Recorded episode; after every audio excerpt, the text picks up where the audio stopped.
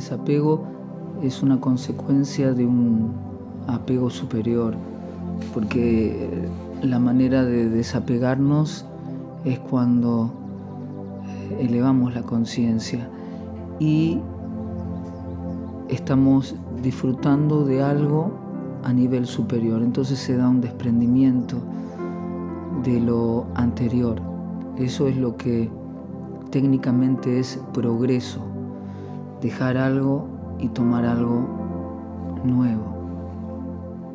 La mente hace lo mismo, va progresando por un proceso natural de apego superior y desapego de la anterior energía. Por lo tanto, siempre es así, por eso estamos avanzando. Siempre damos este ejemplo, un gusanito se suelta de una ramita cuando está bien agarrado a otra. De la misma manera, si nosotros nos apegamos, nos atraemos a lo que está en el plano trascendente, en este caso los placeres eternos son superiores a los placeres temporales. Los placeres del corazón son superiores a los placeres de los sentidos, de la carne. El hombre dormido busca fama, prestigio, distinción, busca seguidores y mujeres hermosas. Este es el apego natural, pero cuando nos apegamos a los placeres del corazón por emprender procesos profundos, encontramos los sabores de conciencia más elevados. Los animales tienen un nivel de placer que es típico de los animales. Los seres humanos tienden a la diafanía, si no lo que hacemos es imitar a los animales, en el comer, dormir, aparearnos y defendernos. Entonces, en la medida en que nosotros adquirimos conocimiento, vamos disfrutando de placeres superiores. A mayor cantidad de comprensión, vamos disfrutando de placeres más elevados. Empezamos a estudiar el conocimiento del espíritu. Esto nos pone en una situación de mayor alegría. Por lo tanto, los procesos de conocimiento son los que producen desprendimientos en el plano mundano o material. De esa manera nos desapegamos fácilmente.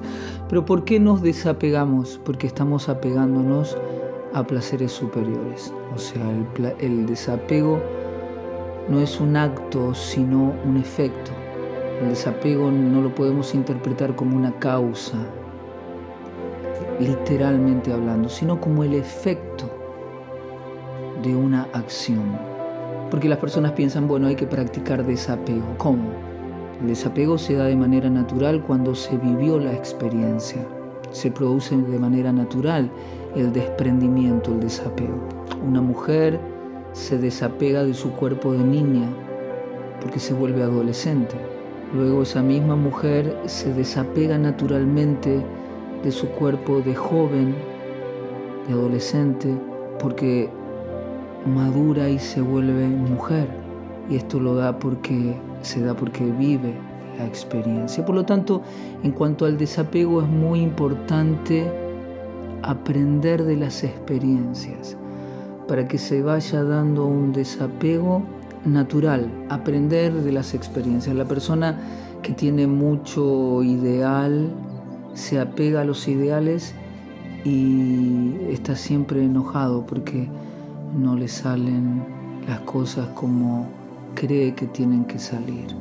Entonces es muy importante estar apegado a la vida a la vida misma que tiene su propio control. Uno no controla sobre la vida, uno no manda, no dirige la vida. Entonces todo esto es parte del proceso de rendición. Si encontramos esa guía profunda, naturalmente vamos ascendiendo y el desapego se da como algo natural.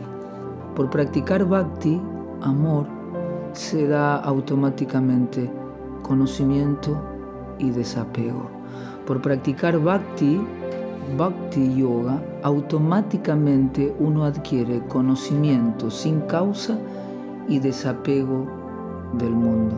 El conocimiento y la renuncia al desapego son hijos del amor espiritual, bhakti. Cuando uno se asocia todos los días meditando, cantando, orando a la divinidad, automáticamente viene al corazón conocimiento y desapego, porque el canto, la meditación, las oraciones y las relaciones sinceras son en sí mismos un proceso nociológico, o sea, de adquisición de conocimiento. No es que uno adquiere conocimiento simplemente por leer, no. El escuchar, el cantar, el conectarse, meditar, por ejemplo, y recitar mantras en sí mismo es un proceso nociológico, un proceso de adquisición de conocimiento. Y esto lo enseñan los sabios. Así que no importa cómo uno haya crecido, el proceso de desprendimiento, de desapego es algo natural. Todos estamos avanzando de esa, de esa manera. Una vez un sabio dijo, ustedes como occidentales que hablan siempre de desapego, lo más importante es el apego. Él dijo, no es tanto el desapego que uno tiene que practicar, sino el apego a Dios, que automáticamente brinda un desprendimiento. Así que no es tan importante practicar vairagya, renuncia o desapego, sino es más importante practicar apego, pero apego genuino.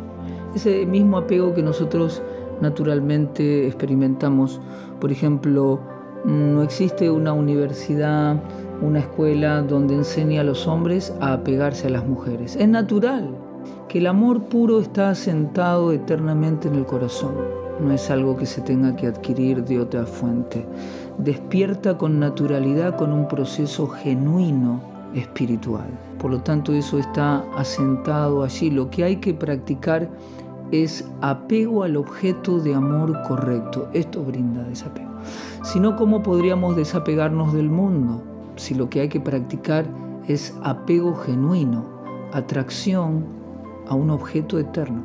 El problema no es que nosotros nos apegamos, porque prácticamente el proceso de apegarse es un proceso natural de la mente. El punto es que el objeto de apego siempre es temporal. La práctica mística, consciente, espiritual que uno hace, se da hacia un objeto trascendente, a una dimensión trascendente, el apego produce perfección. El apego produce felicidad, el apego produce satisfacción, el apego produce éxtasis. No es una cuestión de que el apego es malo y el desapego es bueno. No, no, es el objeto de los sentidos, porque apego se realiza con la fuerza sensorial y con la mente. Por lo tanto, el proceso principal del alma es apegarse, viene, nace y se enreda en el mundo. Luego tiene que dejar el cuerpo, desapego. Los Vedas describen que la mente adquiere su potencial de éxtasis cuando se conecta de manera vertical con esa fuente de amor. De allí se producen desprendimientos en todo lo que no es necesario. El proceso del alma es apego y gracias al apego superior que vamos encontrando en la vida, siempre vamos a hacer desprendimientos, vamos a desapegarnos.